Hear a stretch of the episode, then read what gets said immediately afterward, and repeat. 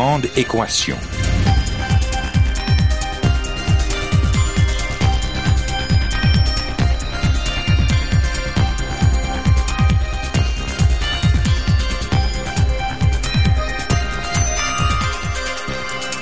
Ici Normand Mousseau, bienvenue à La Grande Équation, votre rendez-vous hebdomadaire avec la science.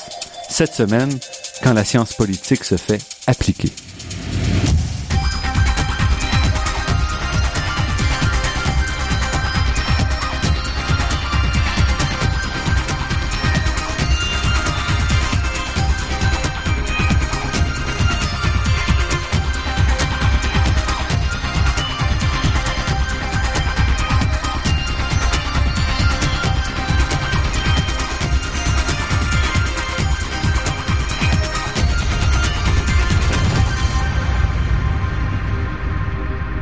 Politique ou politique appliquée?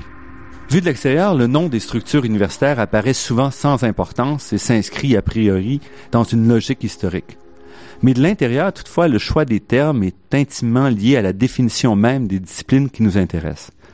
Dans certains cas, le choix des thèmes relève avant tout d'un effet de mode. Ainsi, on a vu les programmes en nanotechnologie, en nanosciences se multiplier ces dernières années, même si quand on gratte un peu, on s'aperçoit qu'on enseigne la même matière qu'il y a 10 ans ou 15 ans en renommant simplement le programme. Dans d'autres cas, par contre, le nom représente un parti pris assumé qui est le fruit d'une réflexion sur l'orientation qu'on désire donner à la recherche et à l'objet d'étude. Et c'est ainsi, par exemple, que l'Université de Sherbrooke a décidé il y a une dizaine d'années de créer une école de politique appliquée plutôt qu'un département de sciences politiques, proposant une approche moins théorique à l'étude du monde politique dans lequel nous vivons. Pour nous parler de cette décision et plus généralement de politique appliquée, nous recevons cette semaine Hugo Loiseau, professeur à l'École de politique appliquée de l'Université de Sherbrooke, qui est aussi spécialiste de l'Amérique latine et du cyberespace, deux sujets que nous aborderons également aujourd'hui. Hugo Loiseau, merci d'avoir accepté cette invitation. Tout d'abord, bonjour et merci de l'invitation. J'ai accepté avec tout un grand plaisir. Alors commençons tout de suite avec euh, le sujet donc euh, qui vous tient à cœur aussi. Euh, sciences politiques ou politique appliquée? Qu'est-ce qui qu'est-ce qui différencie ces sujets-là? Ces deux sujets-là, en fait, c'est, ce ne sont pas la science politique, c'est une discipline. L'école, la politique appliquée, c'est une, si vous voulez, une sorte de branche de cette grande discipline qui est la science politique. Euh, pourquoi on a décidé à l'École de politique appliquée de se, se, se nommer, si vous voulez, on s'est baptisé nous-mêmes École de politique appliquée lors de la, la division du département d'histoire et de sciences politiques, qui était notre ancêtre, si vous voulez, euh, c'est qu'à l'époque, euh, et d'ailleurs depuis une bonne vingtaine d'années, on réfléchissait à donner une, une orientation davantage, euh, si vous voulez, empirique ou, ou axée vers le réel pour euh, nos enseignements et nos recherches. Euh, ce cheminement-là, en fait, a débuté dans les premières embauches à l'école de, politique appliquée, mais voyez-vous, dans les années 90, dans les ancêtres de l'école de politique appliquée, qui a changé de nom. Mais quand vous dites euh, juste réel, vous parlez de plus monde contemporain, c'est ça que vous voulez dire ou pas Non, la réalité, c'est-à-dire euh, pas le monde contemporain, parce que fondamentalement, la science politique, elle est euh, ex post et ex ante aussi, euh, plus ex post. Donc, on est toujours dans le monde contemporain.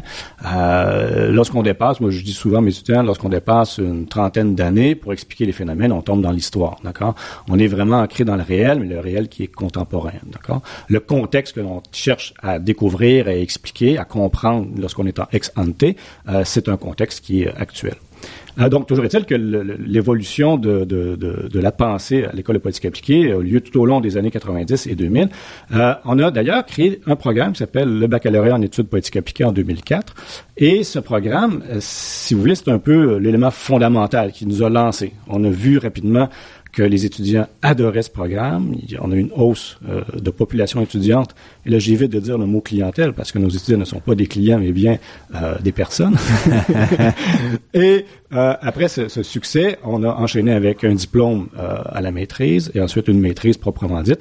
Puis, euh, depuis ce temps-là, on ne cesse de, de, de, d'agréger d'autres programmes, de, de, de, prendre de l'expansion, malgré le contexte de coupure, de compression budgétaire qui nous font mmh. très mal.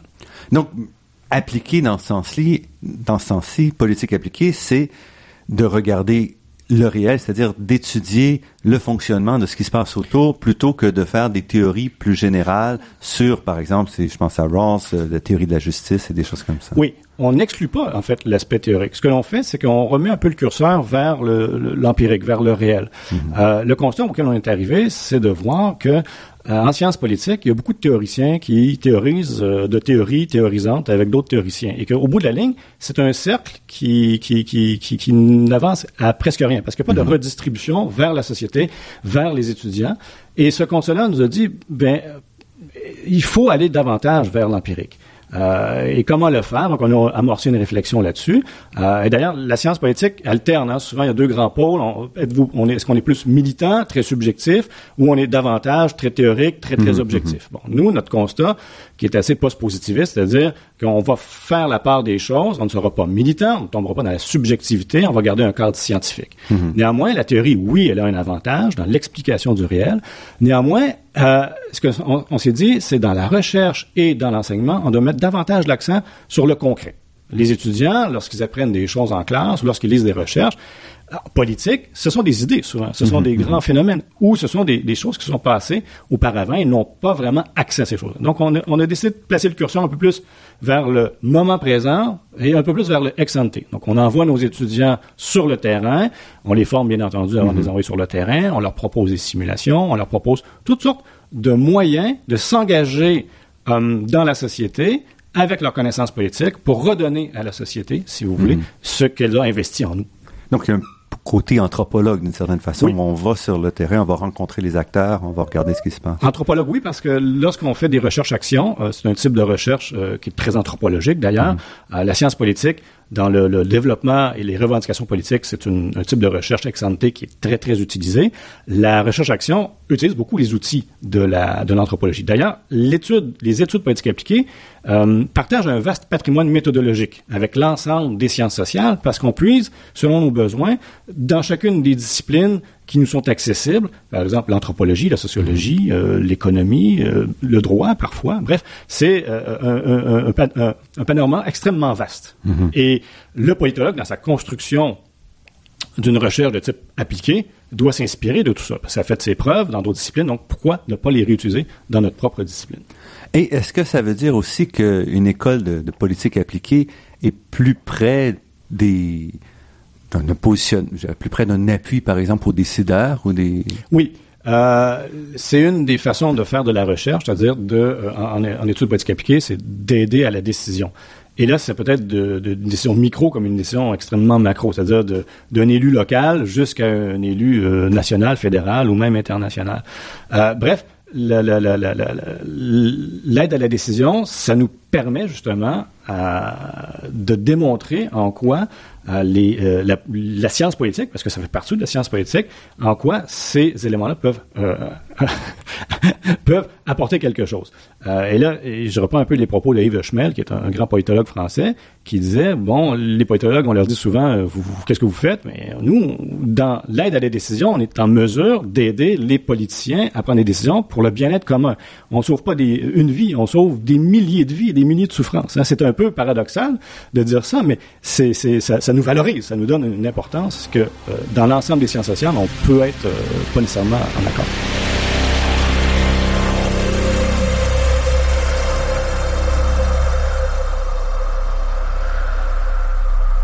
Ici Normand Mousseau, vous êtes à La Grande Équation et nous parlons de politique appliquée avec Hugo Loiseau, professeur à l'École de politique appliquée de l'Université de Sherbrooke.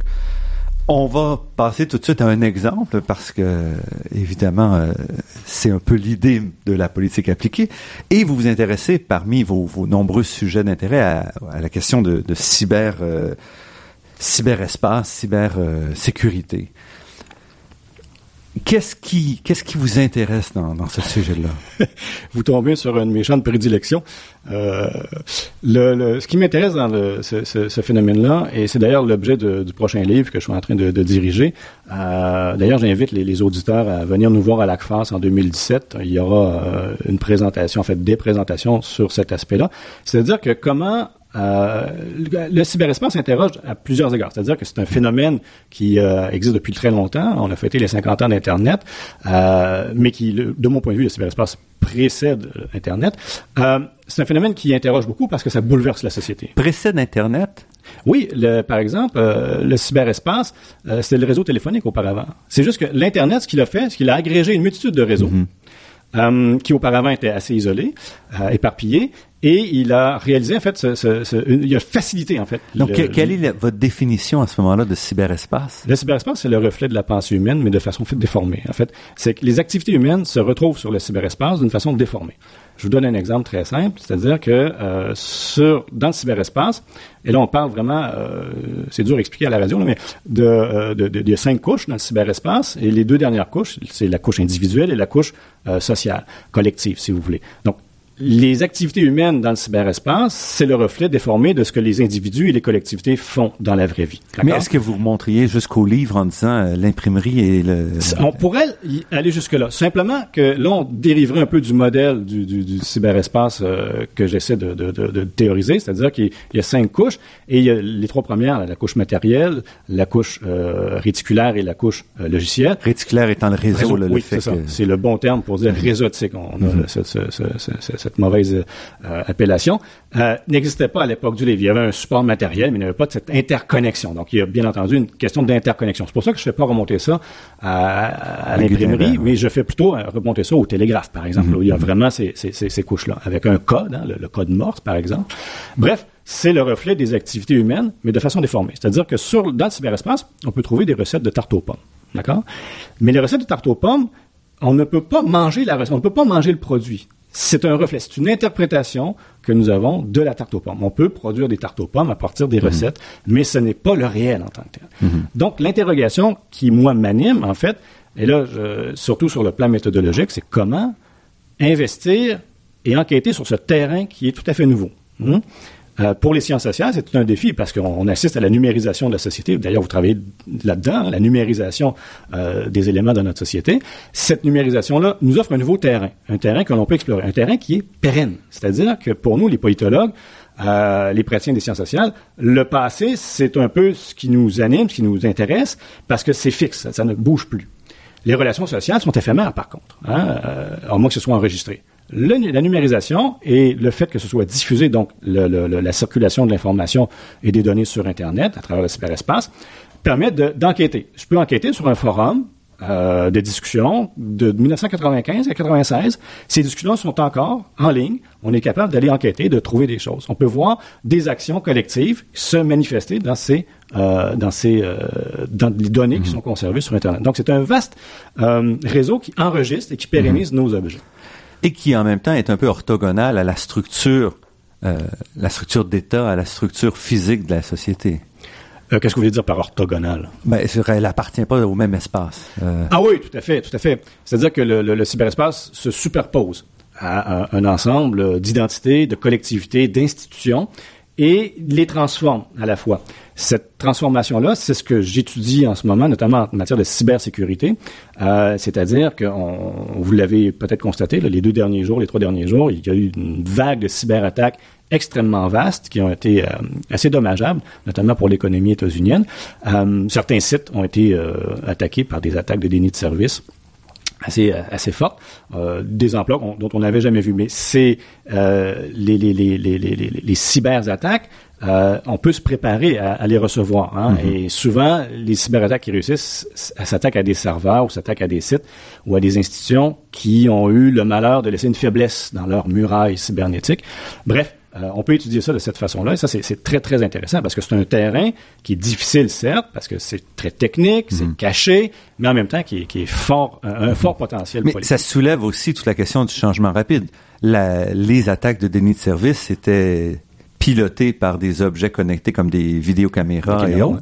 Euh, et on se retrouve donc à, à avoir un système législatif, un encadrement qui est à une remorque euh, ah d'appareils qui changent rapidement. Oui, je vous donne un exemple. Euh, c'est d'ailleurs dans le texte que je vous avais envoyé, c'est-à-dire que la première stratégie de cybersécurité du Canada, ça a pris neuf ans après les événements du 11 septembre 2001, donc c'est sorti en 2010.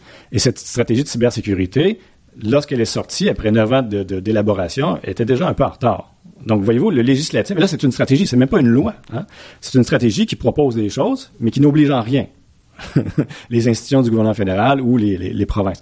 Donc, bref, il y a toujours un retard, et ce retard-là, il, est dû souvent au fait que la société bouge, euh, s'anime, et même la société politique s'anime dans un rythme différent par rapport au rythme euh, du développement technologique et l'adoption des mhm. euh, nouvelles technologies. On pense à Pokémon Go. Hein? Pokémon Go, cet été, est sorti et on l'a déjà enterré. C'est déjà passé à autre chose, voyez-vous? Et pourtant, Pokémon Go a, induit des comportements chez les utilisateurs de ce jeu euh, qui ont mené à des failles de sécurité. D'ailleurs, les, forces armées, le ministère de la Défense en France a émis des communiqués disant faut protéger les sites de, de, de, les bases militaires parce qu'il y, y, a des Pokémon qui se promènent sur, et les gens arrivent sur les sites sans le savoir. C'est assez paradoxal, c'est un peu humoristique. Ça démontre qu'il y a des changements qui ont lieu et qui sont induits par le cyberespace et cet envahissement, cette omniprésence.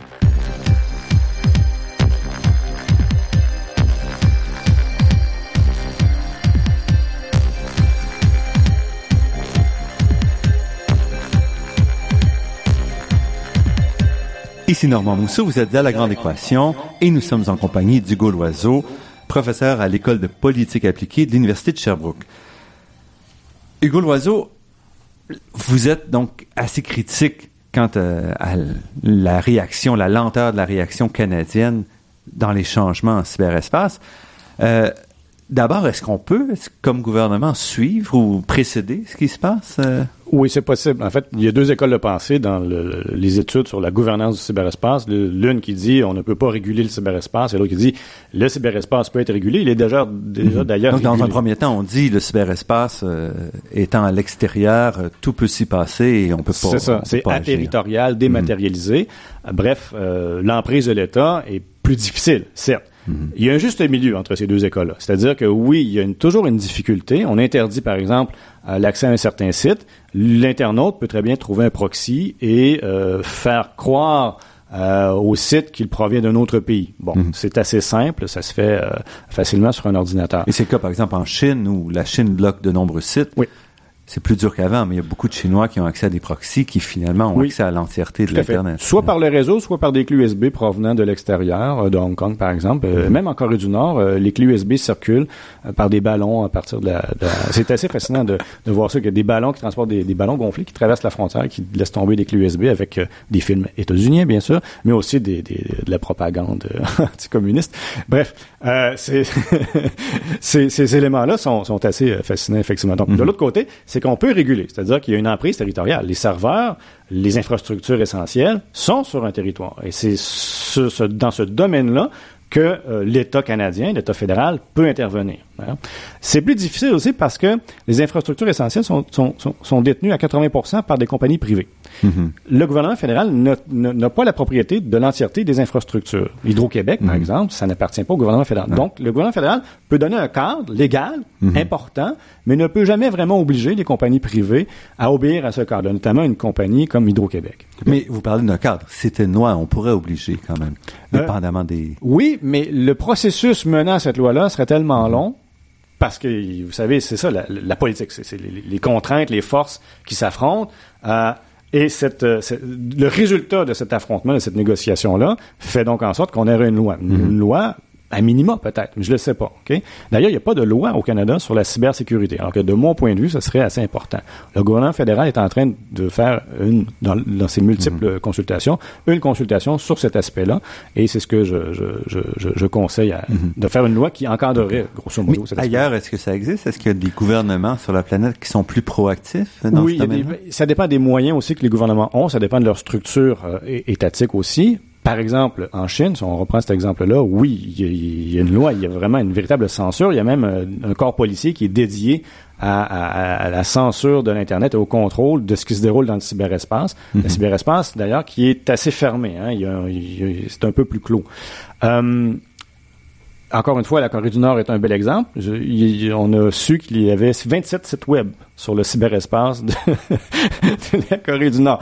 Euh, et c'est des sites web qui sont contrôlés par le gouvernement nord-coréen. Donc, c'est oui, ça, ce sont des exemples extrêmes et ça dépend aussi de la nature du système. Mais si on pense, par exemple, l'Europe agit de manière euh, assez forte sur les, entre autres Google, ils ont imposé, imposé des, des normes de, de vie privée, de retrait d'informations. Donc, il y a aussi, même dans les pays. Oui, mais c'est encore là une, une, question de négociation. C'est-à-dire que on impose des choses, l'Union européenne impose des choses à Google en mm-hmm. contrepartie. On s'attend que ce que Google paye ses impôts en Europe et bon, euh, dans les pays européens. Donc, il y a toujours cet aspect-là. Et surtout qu'ils sont dans une position assez dominante en ce moment dans le cyberespace. Peut-être que ça va changer. Mm-hmm. Mais on sent que l'Europe est toujours un peu euh, à l'arrière. D'autant mm-hmm. plus que ces négociations-là, bien, euh, les compagnies états-uniennes sont soutenues par le gouvernement états-unien. C'est, donc, on est vraiment dans un enjeu politique international assez important et on dirait un peu comme des plaques tectoniques qui, qui, qui bougent et qui vont peut-être s'ajuster éventuellement. Et comme la question de sécurité est plus vague ici, parce qu'on parle pas de, de, bombes ou de, de, de, destruction précise, ça devient plus difficile pour un gouvernement de justifier les actions dans ce domaine Oui, on gagne pas une élection avec une loi sur la cybersécurité. Hmm? Ça, c'est faut pas se le cacher. C'est pas un enjeu qui est euh, très euh, vendeur. C'est un des problèmes d'ailleurs dans euh, la, la sécurisation de cet enjeu-là. La sécurisation, pour vos auditeurs, c'est simplement comment un enjeu est-il mis à l'ordre du jour politique, notamment sécuritaire. Donc c'est dans le discours, mm-hmm. alors que la sécurisation, c'est le réel, d'accord? La sécurisation de cet enjeu-là est très difficile parce que on parle de quelque chose qui est assez, euh, comment dirais-je, évanescent. On a l'esprit humain de la difficulté à le saisir. Je vous donne quelques exemples. Hein. 84 nouveaux virus en 2015. 84 millions de nouveaux virus en 2015. Virus informatique. Virus informatique, bien sûr. tous ces virus ne sont pas nécessairement néfastes, ils ne sont pas tous porteurs d'une charge qui, elle, est néfaste, mhm. mais ce sont 84 nouveaux millions de virus qui circulent sur les réseaux et qui s'accumulent aux autres millions de virus qui existaient auparavant. Donc, vous dites ça aux gens, puis, ah, OK, on ne saisit pas. Donc, il faut, faut qu'on utilise souvent, lorsque je fais des conférences ou je donne des cours là-dessus, on utilise des cartes qui animent en temps réel les cyberattaques qui ont lieu mhm. et les conséquences. Les gens sont euh, éberlués de voir que ça se déroule en ce moment euh, au Québec, au Canada, partout à travers le monde, et qu'on n'était pas informé de ces choses-là. Donc ça, c'est, une première étape, c'est la conscientisation de mhm. l'ampleur de ce phénomène-là. Est-ce qu'il n'y a pas aussi l'idée qu'on peut rien y faire, finalement, l'abandon, en disant c'est tellement justement évanescent, tellement euh, oh. distribué que puisqu'on n'y peut rien, le mieux c'est on fait un peu attention et puis quand ça se produit, ça se produit. Euh, non, au contraire, on peut faire beaucoup de choses. Quand je parle de conscientisation, c'est que la deuxième étape, c'est l'action. C'est-à-dire que le, non mais je parle l'impression, on a l'impression. Oui, oui, ça on peut avoir cette impression-là que ça nous dépasse totalement, mm-hmm. mais c'est faux. Euh, le, le, modèle théorique que je suis en train de développer, euh, je ne l'ai pas envoyé parce qu'il n'était pas encore terminé, il n'était pas achevé, mais non, je peux vous l'expliquer. C'est-à-dire que c'est un modèle théorique et vous allez voir où je vais en venir par la suite, qui se base sur la polyorcétique. Vous savez ce que c'est la polyorcétique? C'est l'art et la technique de maintenir un siège. C'est très très ancien. Hein. On parle de Donc un siège euh, autour d'une ville, d'une île, etc. Donc on parle euh, du quatrième siècle avant Jésus-Christ, les premiers écrits avec Énée le tacticien, qui d'ailleurs faisait des premiers écrits sur la cryptographie. C'est assez intéressant. Jusqu'à aujourd'hui. Donc comment tenir un siège, comment se mhm. défendre par rapport à un siège? Donc moi, ce que je dis, c'est que dans le cyberespace, chacun des, des webcams ou des, des, caméras, des objets connectés à Internet, chacun des ordinateurs, des téléphones, tout ce qui est connecté à Internet constitue un siège en soi. Et dans l'étude d'un siège, on a plusieurs mesures, euh, circonvallation, contrevallation, les mesures de défense, etc. Euh, c'est difficile d'expliquer à la radio, j'ai besoin d'un schéma pour la faire. Néanmoins, dans ces mesures-là, on a l'hygiène informatique. L'hygiène informatique, c'est simplement une série de mesures qu'on peut euh, inculquer à des gens en leur disant régulièrement changer les mots de passe, régulièrement ou renforcer vos mots de passe, ou mettez un mot de passe, plus simplement, faites vos sauvegardes, mettez votre antivirus à jour, mettez, activez votre pare-feu, toutes sortes de, de, de, de, trucs qui leur permettraient justement de réduire le nombre d'attaques. Hein. Mhm, mhm. Si je dis que c'est une polyorcétique, c'est-à-dire que chacun des objets connectés à Internet, des téléphones, des ordinateurs, est constamment attaqué. Hein. Le Internet Storm Center disait quand, quand vous dites chaque objet est un, siège, c'est parce que chaque objet est soumis à des attaques. Ah, c'est cyber assaillé, si on peut appeler ça comme ça, hein, constamment. Mhm. Euh, et c'est Internet Storm Center a calculé qu'en 2015, un ordinateur sous Windows qui sortait du magasin, ça prenait trois minutes avant qu'il se fasse attaquer. Branché sur Internet, trois minutes. En 80, en 2005, c'était 20 minutes. Donc, voyez-vous, il y a une augmentation du danger des menaces là-dessus. Et une fois qu'on a ces mesures-là, mais ici, vous parlez de mesures individuelles. Or, quand on développe un plan de défense national, on peut pas s'attendre à ce que, sauf en Suisse, on a chaque citoyen informé va va faire sa milice annuellement. C'est pas l'approche qu'on a retenue au Canada. Non, non, non. Euh, l'approche qu'on a retenue au Canada, c'est vraiment le, la collaboration avec le secteur privé, la sécurisation des euh, réseaux euh, internes au gouvernement canadien et de nommer des acteurs institutionnels qui euh, font ce que j'appelle hum, une défense proactive. C'est-à-dire mhm. que le Canada, d'ailleurs, ça a été euh, soulevé dans l'actualité récemment, est-ce que le Canada doit développer des cyberarmes?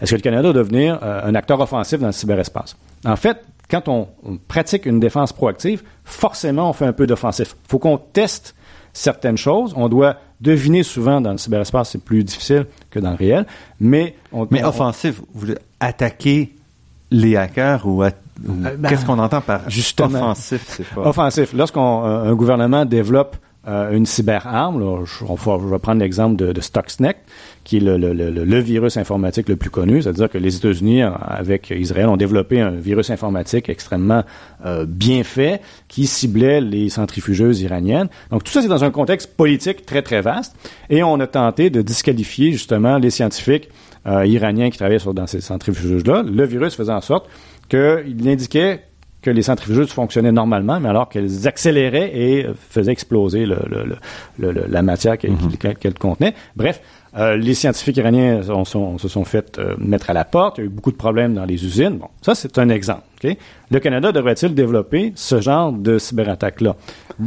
Mon point de vue, c'est non. Parce que, d'une part, dans une défense proactive, il faut qu'on sécurise nos réseaux puis qu'on doit se, euh, tester un petit peu le terrain. Mais lorsqu'on fait une cyberattaque, on augmente la prolifération. Nous allons nous arrêter ici pour une pause et on vous revient tout de suite après pour continuer justement de discuter de la cyberattaque avec euh, Hugo Loiseau, professeur à l'école de politique appliquée de l'Université de Sherbrooke.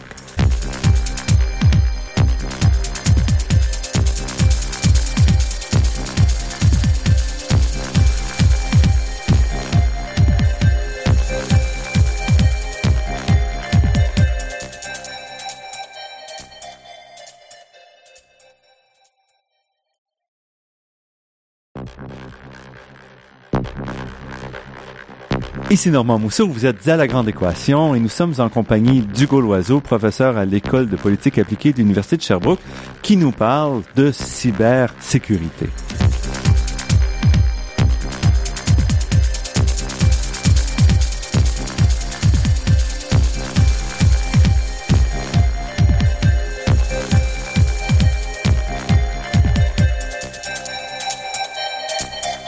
Alors, pour vous, le Canada ne devrait pas euh, développer des outils d'attaque euh, sur, euh, sur d'autres sites de la planète? Parce que ça, augmente la prolifération des cyberarmes. Une cyberarme, contrairement à une arme mécanique, l'arme mécanique, elle est détruite. Hein. la charge explose et mhm. c'est fini. La cyberarme, elle, elle se maintient. C'est-à-dire... Multiplie. exactement. Elle se multiplie, se raffine. On prend l'exemple de Stuxnet. Euh, bon, les, les, les Stuxnet qui était ce virus, le virus utilisé par euh, Israël sur euh, Israël et les États-Unis sur mhm. les centrifugeuses iraniennes. Mais ce virus-là, il y a des débats là-dessus parce que l'étude du virus est assez compliquée. Là. Il, y a, il, y a, des, des mesures pour ne, pas qu'il soit étudié correctement. Eh bien, le, le, le, virus, on, le on retrouve certains bouts de code dans d'autres virus par la suite. Donc, il a été repris, raffiné et réutilisé. Donc, si le Canada commence à s'investir là-dedans, euh, à faire des cyberarmes. Bref, dans quel cadre légal? Mhm. Ensuite, est-ce que ces cyberarmes vont-elles euh, favoriser la prolifération de cyberarmes qui vont se retourner par la suite contre le Canada? Bref, il y a plein de débats ici qui, de mon point de vue, euh, n'ont pas encore été abordés correctement ou concrètement. Euh, mhm. Ils ne sont pas encore à l'ordre du jour, néanmoins. puisque vous avez dit, il n'y a personne, vraiment aucun pays développé qui a une approche vraiment satisfaisante par rapport à la cybersécurité.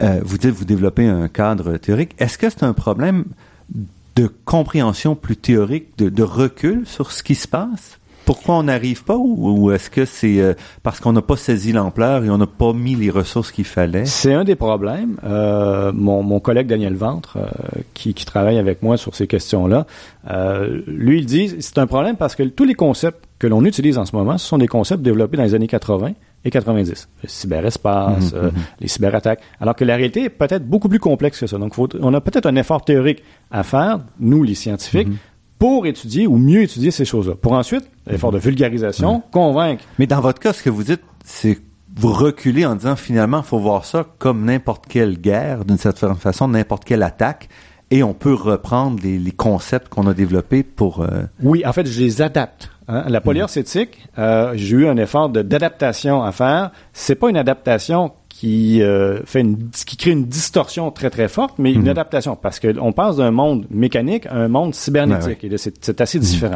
Les- les- les- surtout que dans le cyberespace, c'est chronomalléable, c'est-à-dire qu'une cyberattaque, on sait pas vraiment quand ça commence. Une fois qu'on a, on assiste à la cyberattaque, on sait pas comment vraiment la donc c'est terminer. pas toujours à l'aube qu'on commence. C'est ça. Et, et on ne sait pas si on a éliminé le virus ou la charge du virus dans l'ensemble de nos réseaux. hein. Euh, L'attaque de Saudi Aramco, un virus, la compagnie saoudienne de du- d'extraction du, pétrole, euh, eux, ce qu'ils ont fait, ils ont pris leurs 30 000 ordinateurs, ils ont tout mis ça à la poubelle, ils ont créé ça à partir de rien, euh, et ils ont fait un nouveau réseau. Parce qu'ils n'étaient pas vraiment certains si le virus avait été éliminé. Donc, ils sont vraiment partis là, de, de- ex nihilo pour rebâtir un nouveau réseau. Donc, c'est peut-être la meilleure solution dans certains cas. Donc, c'est chronomalléable parce que aussi, les attaques se superposent. C'est pas parce qu'on est cyberattaqué, on, on s'en rend compte, qu'il n'y a pas d'autres cyberattaques qui ont lieu en même, en même temps, hein, simultanément, sur un, un serveur ou sur un site. Donc, en fait, l'adaptation, c'est de démultiplier le nombre de sièges, c'est de voir que le temps, l'espace euh, et l'ensemble des facteurs qui font en sorte qu'un siège normal et mécanique a lieu, mais c'est un peu différent dans le cyberespace. Il n'y a pas de concentration de force dans le cyberespace puisque c'est totalement décentralisé. Donc, c'est beaucoup plus difficile d'identifier un assaillant parce qu'on voit pas l'ensemble, par exemple, les troupes qui s'a- s'annoncent. Donc, c'est tout un, un ensemble de, de réseaux zombies qui s'avancent devant nous et on a beaucoup de difficultés à trouver, la- à faire l'attribution. Qui est l'instigateur de cette attaque? Est-ce que ça revient à un professeur de politique appliquée plutôt qu'à un professeur d'informatique de, de se positionner là-dessus? Ça revient à un professeur de politique appliquée dans le sens où je ne m'intéresse pas, en fait, je ne me dis pas spécialiste des trois premières couches du cyberespace, hein, la couche matérielle, la couche réticulaire et la couche euh, logicielle. Moi, ce que j'étudie, et c'est ce qui m'intéresse, d'ailleurs, je bâtis un cours là-dessus, les enjeux politiques du cyberespace, c'est les deux dernières couches, la couche sociale, les comportements individuels, et la couche collective. La couche collective, moi, je la prends d'un point de vue très, très vaste. Ça peut être l'État comme la communauté internationale. Par exemple, la communauté internationale a une euh, convention, la convention de Budapest, pour lutter contre la cybercriminalité. D'accord? Cette convention-là euh, propose, c'est encore en, en développement, mais propose de la collaboration pour faciliter justement euh, soit l'arrêt d'un serveur qui émet du poluriel comme tout, ou arrêter les instigateurs de ce serveur-là dans d'autres pays. Donc c'est une sorte de d'Interpol, mais à l'ensemble du cyberespace, voyez-vous. Ça fonctionne plus ou moins bien. OK? Parce que ça, ça demande des degrés de collaboration, de coopération extrêmement élevés entre les différents corps policiers. Donc, plus ou moins bien, c'est plus vers le moins ou plus vers le plus? Euh, je, je dirais que c'est quinquant dans le sens où euh, une enquête policière normale, on arrive et ça prend un peu quelques quelques temps et on arrête, on arrête un suspect, et on a une procédure judiciaire par la suite. Avec la convention de Budapest, c'est beaucoup plus long parce que là on, traite d'une dimension transnationale et les ordres de gouvernement, les, les, les cadres juridiques sont très très très différents d'un pays à l'autre, ce qui fait donc en sorte que avoir un jugement, avoir un coupable, c'est extrêmement long. Le cas le plus euh, frappant, c'est Kim.com. Je sais pas si vous connaissez. C'est celui, c'est la personne qui a créé euh, le site Mega. En fait, c'est un site. euh, Donc, euh, Mega Upload, là, c'était Oui, pour ça, euh, essentiellement un site de téléchargement euh, illégal, c'est ça. Où il y avait du légal et de l'illégal aussi, mais son procès a démontré toutes les limites que le FBI, que la Convention de Budapest pouvait avoir, et les juges l'ont euh, relâché au bout de la ligne parce que le FBI avait détruit les preuves. Pour arrêter le, téléchargement illégal, ils avaient arrêté tout ça, donc il n'y avait plus de preuves. C'est- fascinant de voir ça. Et donc, où est-ce qu'on s'en va? Vous pen- Évidemment, les attaques, et on l'a vu justement avec l'attaque menée par des caméras, par des objets reliés, on s'aperçoit que le- les défis vont augmenter. On, va, on se retrouve beaucoup plus euh, exposés encore qu'il y a quelques années. Et euh, donc, vous pensez qu'on va pouvoir réagir à temps ou est-ce qu'on est, on s'en va vers un, Ah, pas c'est- un Armageddon, là, j'exagère un peu, mais des- Il y aura pas. En fait, c'est ça qui est fascinant dans le cyber, c'est qu'il n'y a pas mort d'homme. Hein, tout ça, les conséquences sont principalement économiques ou euh, personnels, des drames personnels. Hein, bon, euh, le cyberbullying, par exemple, ça c'est c'est induit par euh, le cyberespace.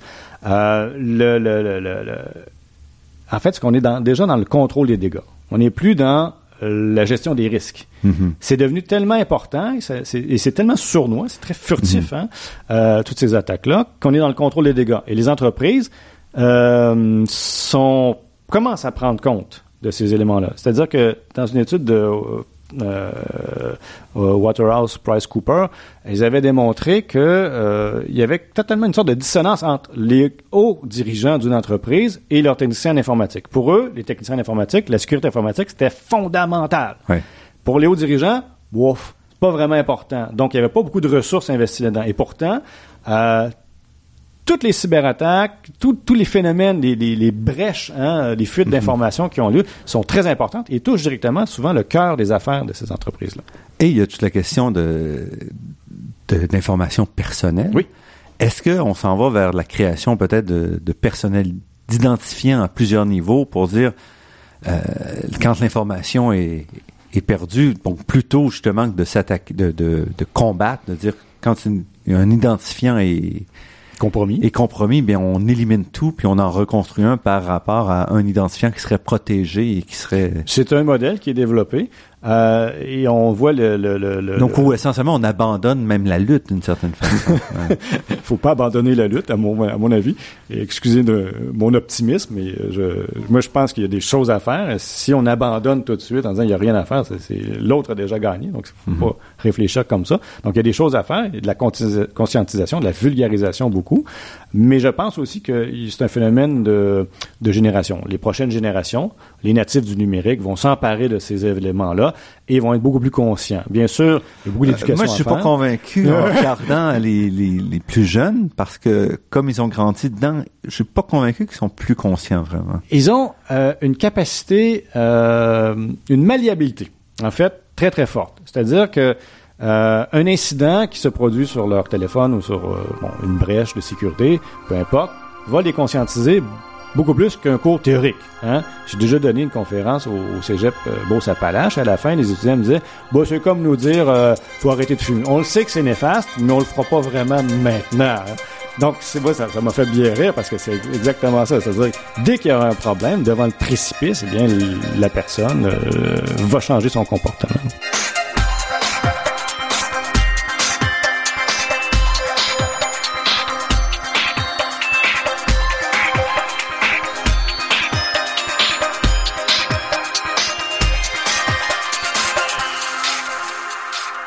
Hugo Loiseau, qu'est-ce qui vous a amené à ces questions-là? Qu'est-ce qui vous amène d'abord à la politique appliquée pour ensuite parce que vous avez commencé en histoire. Oui, j'ai fait un baccalauréat en histoire et je suis tout à fait satisfait de mon baccalauréat en histoire parce que j'y réfléchissais ces derniers temps et je me disais que ce- ce- ces études-là m'ont m'ont permis d'atteindre une certaine forme de rigueur méthodologique. Hein. Henri Guillemin, le grand historien, disait il faut être loyal et lucide devant nos informations. Loyal, c'est-à-dire qu'on doit prendre ce qui est dit comme il est dit. Parce que l'histoire, c'est une discipline re- aux méthodologies Oui. relativement bien définies. Oui, bien oui, oui, oui, contrairement à la science politique. Et euh, lucide, c'est-à-dire qu'on doit pas prendre, on doit essayer d'exercer notre esprit critique. Le passage vers la science politique, c'est fait, ça a été un peu plus difficile, notamment parce que la science politique, c'est c'est c'est pas une méthode de recherche, c'est des centaines de méthodes de recherche. Donc, à quelle méthode prendre, etc., quel est le cadre, etc. Ça a été un peu plus euh, difficile, mais néanmoins, je me suis approprié tout ça et j'ai eu la chance, hein, de, à l'université de à l'université Laval, d'avoir un professeur qui était aussi professeur, un directeur qui était aussi professeur de méthodes de recherche, qui m'a beaucoup aidé et qui m'a euh, embrigadé, si vous voulez, euh, à donner des, des cours. J'ai été euh, sous sa supervision pour donner certains cours. Et vous le savez, hein, lorsqu'on donne un cours, on apprend beaucoup plus que quand on étudie. et ça m'a permis de développer une pensée méthodologique. Donc, quand je suis arrivé à l'école de politique appliquée, moi, j'étais tout à fait d'accord avec euh, le, le- le- constat qui était fait, c'est-à-dire qu'il faut vraiment donner un accent davantage empirique euh, vers le concret aux étudiants, mais aussi dans les recherches, parce que c'est- euh, ça, ça tournait un peu en rond. Et d'ailleurs, de mon point de vue, c'est une obligation éthique, hein, c'est-à-dire l'intégrité scientifique, avoir une bonne méthode de recherche, mais aussi une bonne pertinence sociale et scientifique, c'est fondamental. Et si on passe à côté de ça, ces éléments-là, ben notre recherche tombe, c'est- elle n'est plus valable en tant que telle. Donc, c'est moi, j'étais tout à fait d'accord quand j'ai- j'ai j'ai- j'ai- j'ai adhéré à 100% à cette philosophie-là. Et euh, vous avez aussi un peu bifurqué parce que vous avez commencé plus du côté de des Amériques, de l'Amérique centrale, l'Amérique du Sud. Oui, le cyberespace, c'est euh, pas mon premier amour, mais j'ai quand même écrit quelque chose euh, sur le cyberespace en 1998.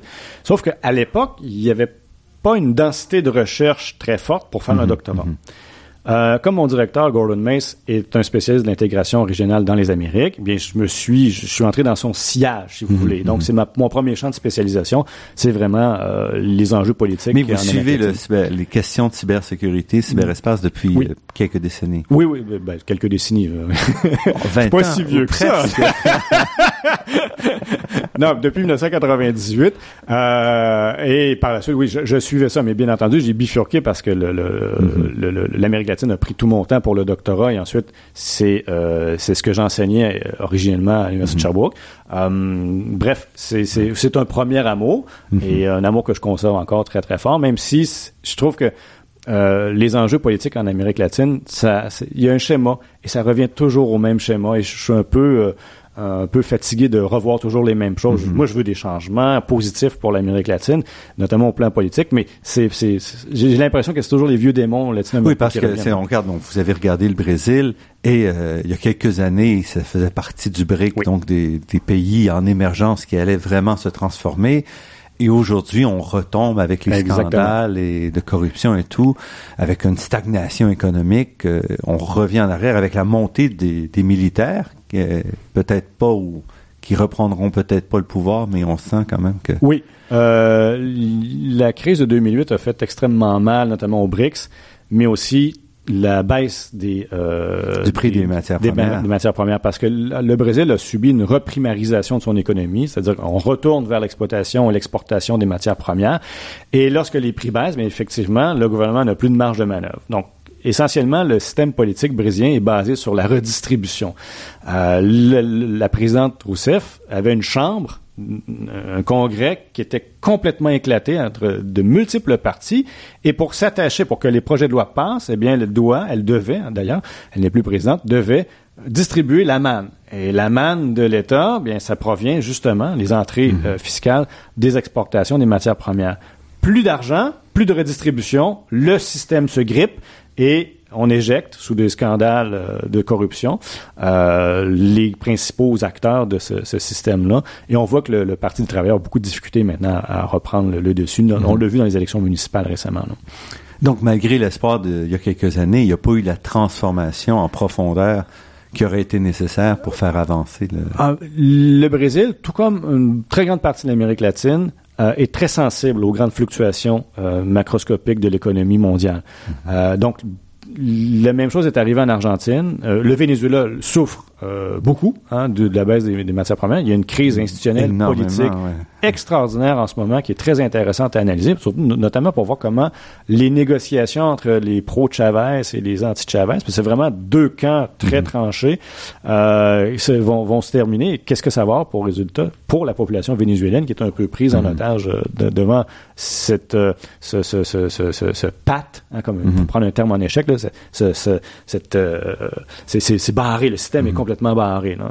la chambre en fait, le Congrès est anti-chaviste, alors que la présidence et la justice est pro-chaviste. Donc, il, y a des, il y a un cul-de-sac mhm. institutionnel très, très fort en ce moment. Et qui...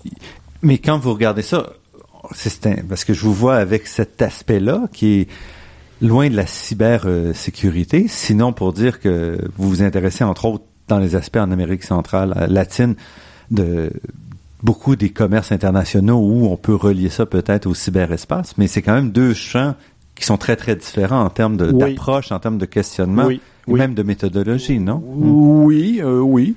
Euh, et d'ailleurs, c'est c'est un, un, de mes défis, c'est-à-dire de regrouper tout ça. C'est pour ça que le, le prochain livre qui va sortir, euh, bien, c'est cyber, mais aussi la méthode de recherche. Mhm. euh, J'ai euh, aussi pour projet d'étudier le Brésil en tant qu'acteur dans le cyberespace. Hein. Le Brésil est assez spécial parce que le Brésil, c'est un des principaux pôles de diffusion de cyber euh, cyberpiratage. En fait, c'est fascinant parce que c'est une société hum, très bien éduqués, ils ont des infrastructures euh, cybernétiques très très très bonnes, euh, et pourtant on les sous-estime beaucoup. D'ailleurs, la, la, présidente Rousseff avait euh, une proposition de de, de, de, de, constitution du cyberespace et de l'internet. Ça, ça pas vraiment fonctionné, mais il y avait, il y a des enjeux politiques, notamment lorsqu'elle s'est rendue compte qu'elle avait été écoutée par la NSA dans les révélations mm-hmm, d'Edward mm-hmm. Snowden. Ça, ça, fait en sorte qu'il y a eu une sorte de conscientisation au plus haut sommet de l'État qui était absente auparavant. Et donc, il y a eu des, des, des actions qui ont été entreprises en politique étrangère après cela. Et euh, mais vous dites que c'est un acteur important. Pourtant, normalement, quand on pense à cyberattaque, on on parle pas du Brésil, là, on parle plus euh, de l'Asie ou même de l'Afrique. Euh. C'est différent. Euh, le cyberpiratage, la cyberattaque, la cyberattaque, c'est mené par des États ou des institutions mercenaires sous la houlette de l'État, mm-hmm. alors que le, le piratage, c'est des groupes criminels. D'accord? Le Brésil, à ce que je cherche, n'a pas mené de cyberattaque en tant que tel. Euh, le Brésil, par contre, héberge, je prendrai pas ce terme-là, mais euh, a sur son territoire plutôt mm-hmm. des pirates informatiques en très grand nombre.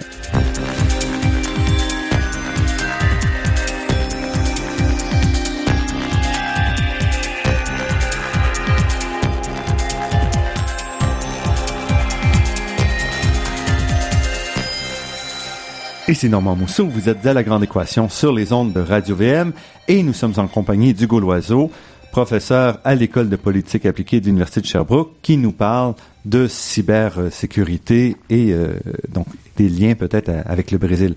Alors, donc, vous voulez relier un peu tout ça, mais c'est aussi un monde très différent, l'Amérique latine et la cybersécurité, dans le sens que quand on parle de cybersécurité, on parle aussi d'enjeux très techniques, euh, couplé, vous l'avez dit, à la fois à des attaques, donc de la géopolitique et de la cybercriminalité qui ont quand même des fins très différentes. Ah oui, des fins très différentes. Hein. La cybercriminalité, c'est vraiment le lucre, hein, le faire de l'argent, alors que les cyberattaques, c'est beaucoup plus diplomatique, militaire, renseignement et très, très politique.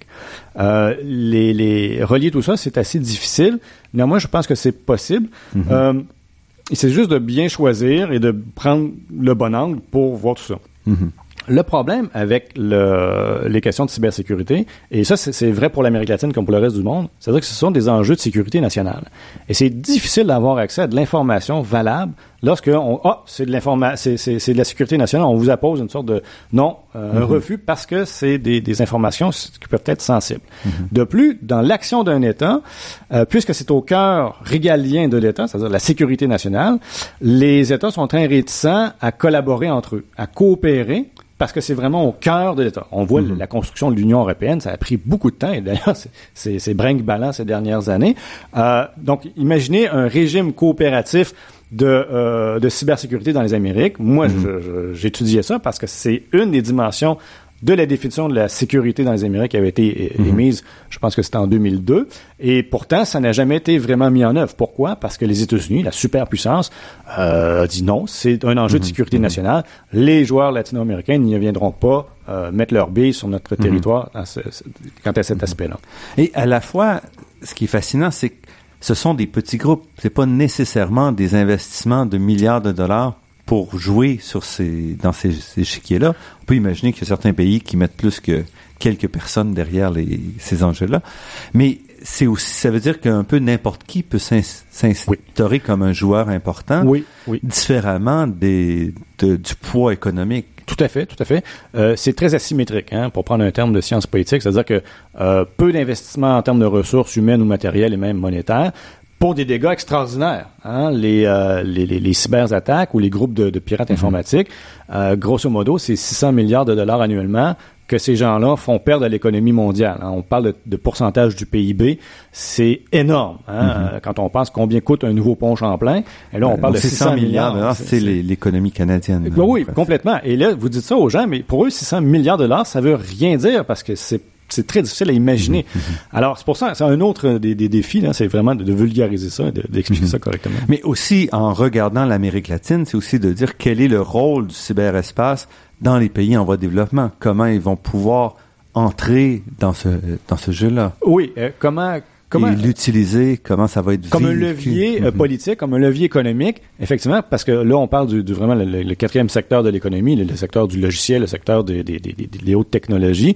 Le, le Brésil, l'Argentine, euh, le Chili sont des leaders dans ce domaine-là en Amérique latine, toute proportion gardée, bien entendu, mm-hmm. euh, et parce qu'ils ont pu euh, s'assurer d'une certaine stabilité économique durant euh, et, politique hein, avec le mhm. retour de la démocratie durant une bonne vingtaine d'années déjà. Et ça, ça a favorisé l'émergence justement d'une économie beaucoup plus profonde. Bien sûr, euh, toute proportion gardée dans le sens où le Brésil, c'est surtout l'exportation, tout comme l'Argentine, l'exportation des matières premières, les secteurs de haute technologie, notamment en aviation, ça se développe. Mais c'est, c'est, c'est, c'est encore une fois, c'est toute proportion gardée. Néanmoins, ça se développe. Et c'est ça, c'est ça qui est important à, à prendre en considération.